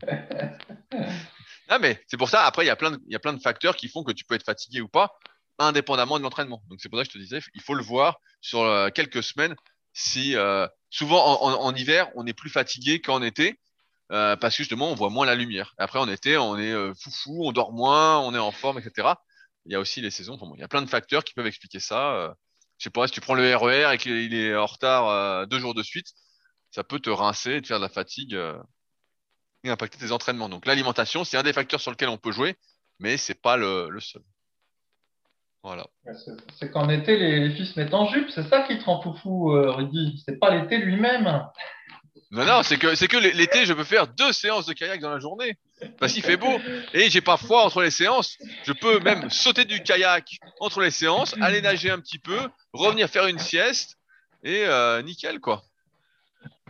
Tiens, j'ai une, j'ai une blague. Il y a des gens qui sont venus chez nous. Donc, tu sais que, comme j'avais raconté, j'ai euh, pas chauffé de tout l'hiver, sauf euh, la chambre. Et en fait, euh, du coup, moi, à 12 degrés, je suis cool. Et quand il fait euh, 14-15 degrés, en fait, limite, je crève de chaud un peu, tu vois. Les limites, t'es en slip dans la maison quoi. Bah, non, mais, non, je reste quand même habillé, faut pas exagérer, mais ça va, quoi. Vraiment, je me sens bien. Et donc, il y a des gens qui sont venus chez nous, mais il faisait euh, 14-15 degrés. Et au bout d'une demi-heure, ils étaient frigorifiés, les pauvres. Bah, Bah, ils sont repartis. ils sont repartis. Et ouais, c'était pour dire la force de l'habitude, parce que tu vois, après avoir passé l'hiver comme ça, et ben euh, à 9-10, là j'ai encore euh, un petit peu froid, mais c'est vrai que euh, là 14-15 c'est grande chaleur, et à 12-13 je suis cool. Comme ça, comme quoi qu'on s'habitue à tout. Non, mais c'est peut-être que tu as développé du tissu adipeux brun qui est euh, générateur de chaleur. Peut-être que Ah ouais. finalement, c'est le truc qu'il y a un peu entre les omoplates, etc. dont on, a per... on, en a de moins en moins parce qu'on s'expose moins au froid qu'avant. On est un peu dans le confort. Mais toi qui es exposé au froid, peut-être que tu as développé ce tissu adipeux qui te génère de la chaleur. Euh, ouais, je sais pas. En tout cas, euh, bah, je sais plus quoi, là, il y a deux, trois jours, euh, il y a eu à nouveau une vague de froid et je me suis levé le matin et il faisait 8 dans le salon. Ça faisait un petit moment que c'était pas arrivé. Et j'ai dit, ah bah, c'est pas grave, chez les nénettes, c'est la tribu de Sibérie nomade qui vit en Sibérie. 8 degrés, c'est l'été, donc on va dire que je suis un nénette et hop, j'affronte courageusement mes 8 degrés et basta. Bah ouais, non, mais 8, degrés, ça fait quand même pas chaud. Hein. 8 degrés, euh, j'y pense, euh, tu te lèves le matin, euh, tu mets vite ton sweat quand même. Hein, oh putain. Allez, question suivante. Ok, alors je voulais traiter une dernière question, c'est la question de LudoQ57 qui nous a fait un énorme témoignage sur le forum. Je ne sais pas si tu l'as lu, Fabrice, c'est dans mon topic. donc, c'est ton topic, je pense que je l'ai pas vu, non Tu l'as pas lu, donc, je, vais, dire juste une, je vais lire juste une partie de ça et après je dirai sa question qui nous dit Depuis que je suis les articles, les questions sur le forum, les vidéos et les podcasts, je regrette de ne pas vous avoir découvert avant, mais je parle régulièrement de vous au boulot, en famille, aux amis. Je n'aurai pas la prétention de donner des conseils personnalisés, mais les seuls conseils que je peux dire, c'est lisez les articles, regardez les vidéos, écoutez les podcasts et mettez tout simplement en pratique. Pour tout ça, un très grand merci et continuez, ainsi vous êtes super. Donc il a écrit un long témoignage, j'ai juste lu la dernière partie, et donc Ludo, il a une question qui nous dit euh, J'ai une petite question toute bête, entre guillemets. Je viens de commander les super BCA, donc les meilleurs BCA que vous puissiez trouver sur le marché. Vraiment, j'en reprends pendant mes entraînements de muscu. Euh, j'avais un peu arrêté, j'en reprends parce qu'on en avait parlé. Et c'est vrai que putain, ça fait. Euh, tu finis, t'es pas rincé, quoi. T'as pas le coup de barre d'après l'entraînement, quoi. Je suis donc, je viens de commander les super BCA. Je suis curieux d'essayer. Je m'entraîne le plus souvent le matin après le café et un petit déjeuner. Vu que les BCA contiennent de la caféine, dois-je supprimer le café du matin et le prendre plus tard dans la journée, sachant que ce n'est pas que ce n'est pas un expresso, c'est un mug normal à la cafetière. Merci encore pour tout. Fabrice, est-ce qu'il prend double dose de caféine? Bah, oui et non. En fait, je, moi, je, fais comme il fait, en fait. Donc, j'ai euh, mon café du matin. Alors, c'est vrai que j'avoue, sans le café du matin, c'est un peu dur de. C'est quoi ce jeûne intermittent, là oh? Je sais pas. Je sais pas si c'est l'âge ou quoi, mais euh, effectivement, on est content d'avoir un petit café le matin quand on se lève. Et en fait, euh, un petit peu plus tard, mettons 45 minutes plus tard, j'attaque la séance d'entraînement et je prends mes BCA avec du guarana pendant l'entraînement. Donc, on pourrait dire que du coup, on a euh, la caféine des BCAA plus la caféine du café. Effectivement, ça fait, euh, je ne pas dire que ça fait double dose parce qu'il faudrait compter toutes les doses, mais effectivement, il y a un truc en plus. Mais voilà, c'est pas, c'est pas, c'est pas très gênant. Mais si il prenait euh, un litre de café le matin et qu'en plus il prenait les super BCA, on pourrait dire que ça fait peut-être un peu doublon, quoi. Mais bon, vu les doses qu'il indique, ça gêne pas. Ouais, ouais, euh, après, après, faut faire, faut faire gaffe. Après, c'est pas la même caféine entre guillemets, parce que nous, dans les super BC, on a mis du guarana pour que, on a pensé à ceux qui s'entraînaient surtout le soir, mais euh, pour qu'il y ait un effet un peu moins intense, que ce soit plus diffus. Donc euh, après, il faut voir voilà la quantité de café qu'il prend. Mais normalement, voilà, il n'y a pas de risque, c'est pareil. On n'a pas mis des quantités astronomiques, étant donné que nous, on milite surtout quand même pour la santé. On n'est pas là pour vous faire du mal et surtout pas pour se faire du mal non plus, quoi. Donc, on va éviter de tout surdoser. Normalement, il ne devrait pas y avoir de souci. Et je rappelle que les super BCA, euh, quels que soient les BCA d'ailleurs, c'est à prendre pendant l'entraînement à hauteur d'à peu près 1 gramme par dizaine de kilos de poids de corps. Donc, si vous pesez 80 kilos, bah, c'est 8 grammes dans votre bouteille d'eau euh, avec des glucides ou pas en fonction de la durée de votre séance. Et vous verrez une sacrée différence. Vraiment, euh, là, euh, c'est pas la mauvaise pub ou quoi, mais vraiment, ça fait une différence de fou sur la forme avec laquelle on fait les derniers exercices et dans l'état dans lequel on est une heure après. Mais euh, pour imaginer un peu, avant, je faisais, ben, je des grosses séances de muscu à chaque fois. Et donc, euh, parfois, une heure après, j'ai vraiment un coup de barre et tout. Et quand je prends les super BCA, ben, j'ai pas ce coup de barre juste après. Je reste efficace pour continuer à travailler. Et alors que sans, euh, eh ben, c'est difficile, quoi. Voilà. Ouais, ben toi, c'est une stratégie différente parce que toi, tu les prends plutôt à la fin, donc pour. oui, moi, moi je les prends à, partir du, milieu de la séance, effectivement. Voilà. Alors que moi, je les prends dès le début et, et, ça, et au bout de 30 minutes de séance à peu près, je sens que ça commence à faire quelque chose parce que je me, je me sens vraiment hyper concentré, tout ça. Et d'ailleurs, c'est pas le moment que le téléphone sonne, hein, parce que celui-là, il est bien reçu s'il sonne à ce moment-là. Mais, euh, mais ouais, ouais, ça, ça fait quelque chose. Alors après, il n'y avait pas que du guarana dans notre super BCA. Je crois qu'on a mis de la tyrosine. La, tyrosine, effectivement, la, tyrosine, c'est pour augmenter la, concentration. Voilà, donc je sais pas, je sais pas si c'est le guarana ou la tyrosine ou les deux euh, qui, fait, qui font quelque chose, mais il y a vraiment quelque chose et c'est pas un effet placebo parce que là, ça fait longtemps qu'on les a sortis. Moi, j'ai testé avec, sans, euh, plein de fois et franchement, on en est vraiment très content de nos super BCA. surtout à côté des autres BCA qu'on avait pu tester qui, euh, comme c'est que des super, c'est que des BCA, et ben en fait, euh, c'est pas aussi bien. Ok, allez, je sens qu'on est en train de laguer, Rudy. Alors je vais te parler jusqu'à la fin. Non, je t'entends bien. Ok. ok. je voulais juste traiter une dernière question parce que sinon on va l'oublier. Premier après, on vous laisse. C'est une question qui a été postée sur SoundCloud sous le dernier podcast. C'est une question de Kimbo. Euh, donc j'y réponds, Fabrice, je te donnerai pas la parole. salut, les, salut les gars, merci pour votre podcast et pour avoir fait connaître euh, nos minutes et ces podcasts que j'écoute tous les jours. Ma question est la suivante. Je fais 1m83 et 83 kg et je viens de finir ma sèche en suivant ton e-book Mes secrets pour sécher. C'est un e-book que je vends sur mon site depuis maintenant euh, quelques années que j'ai remis à jour il y a un an ou deux. Donc toujours d'actualité. J'ai perdu 20 kg et je repars sur une prise de masse avec le guide de la prise de masse. Ah bah Kimbo, euh, merci à toi. Malgré avoir remonté légèrement mes calories, je n'arrive pas à ma maintenance et j'en suis déjà à 500 calories de plus que pendant ma sèche. Est-ce normal? Alors, en fait, c'est euh, pas euh, anormal ce que tu dis, Kimbo. Ça arrive dans le cas où effectivement, durant sa sèche, on est descendu très très très très bas en calories. Et en fait, pour retrouver sa maintenance, en fait, à mesure que tu vas remanger, ton métabolisme, je simplifie, va se relancer. Et donc, tu vas devoir vraiment augmenter, augmenter, augmenter à fond les calories. Moi, j'ai pas mal d'exemples, moins maintenant, mais euh, il y a quelques années, comme je maîtrisais un peu moins euh, les sèches, et eh ben où euh, en fait euh, on devait remonter, remonter, remonter les calories pendant des semaines et des semaines, et même pendant les premières semaines où on augmentait, on continuait à perdre du poids et à sécher. Sauf que comme on se remplissait de glycogène et d'énergie, bah, à l'entraînement on commençait à sentir le jus. Mais euh, faut pas que tu aies peur de remonter. Souvent on a peur de reprendre du gras après une sèche, mais là comme tu n'es toujours pas maintenance et que tu dois continuer à perdre du poids, bah, tu peux continuer à augmenter. J'augmenterai de 150 à 200 calories par semaine jusqu'à trouver la maintenance. Et euh, comme a priori tu contrôles bien ton alimentation euh, et que tu as les bonnes sources d'informations, ça devrait bien se passer. Donc euh, c'est pas anormal et c'est assez courant. Euh, quand j'avais fait ma sèche en, 2007 pour les compétitions, ah, j'avais pu augmenter, je crois, au moins de 1000 calories quoi. Après, sachant que j'avais fait deux semaines à zéro glucides, genre à 1200 calories. Donc tu penses bien que j'ai même augmenté plus, plus, de 1000 calories parce que mais à l'époque je maîtrisais moins. Je crois que j'avais augmenté de 1000 calories d'un coup et après encore 1000 calories sachant que j'ai toujours été aux alentours de, euh, je crois, 3003, 3500 calories euh, pour la maintenance, quoi. Quand je faisais que de la muscu. Donc euh, maintenant, c'est encore pire. Mais voilà, c'est pas normal, Kimbo. Et voilà, tu peux continuer à augmenter sans crainte. Et surtout, tu as les bonnes sources. Donc tu sais comment augmenter et comment gérer ça de près. Voilà. Fabrice, es-tu là? Oui, oui, je suis là. Voilà, bah donc on va, on va conclure pour aujourd'hui parce que ça fait un petit moment. On a fait, rattrapé euh, le podcast de la semaine dernière où c'était le Fabrice Show complètement. Donc, on espère, comme d'habitude, que vous avez passé un agréable moment en notre compagnie. Comme d'habitude, si le podcast vous a plu, n'hésitez pas à en parler autour de vous, à le partager sur les réseaux, à mettre des notes sur les applications de podcast, à y réagir, notamment sur SoundCloud ou sur l'application Apple Podcast. On lit tous les commentaires euh, et ça fait toujours extrêmement plaisir. A priori, on est bientôt à 500 commentaires sur l'application podcast d'Apple. Je dis bientôt, mais il faudra encore quand même quelques commentaires. Mais merci d'avance à ceux qui prendront le temps. Si vous avez des questions, ça se passe sur les forums Superphysique, www.superphysique.org. Et puis nous, bah, on se retrouve euh, la semaine prochaine pour un nouvel épisode. Et n'oubliez pas, si vous êtes intéressé pour que je sois votre prof en muscu pour un vrai BPGEP, c'est pas un BPGEP au rabais, eh ben, n'hésitez pas à me contacter.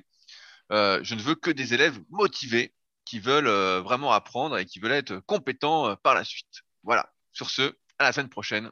Salut. Salut à tous les ingrats. Salut.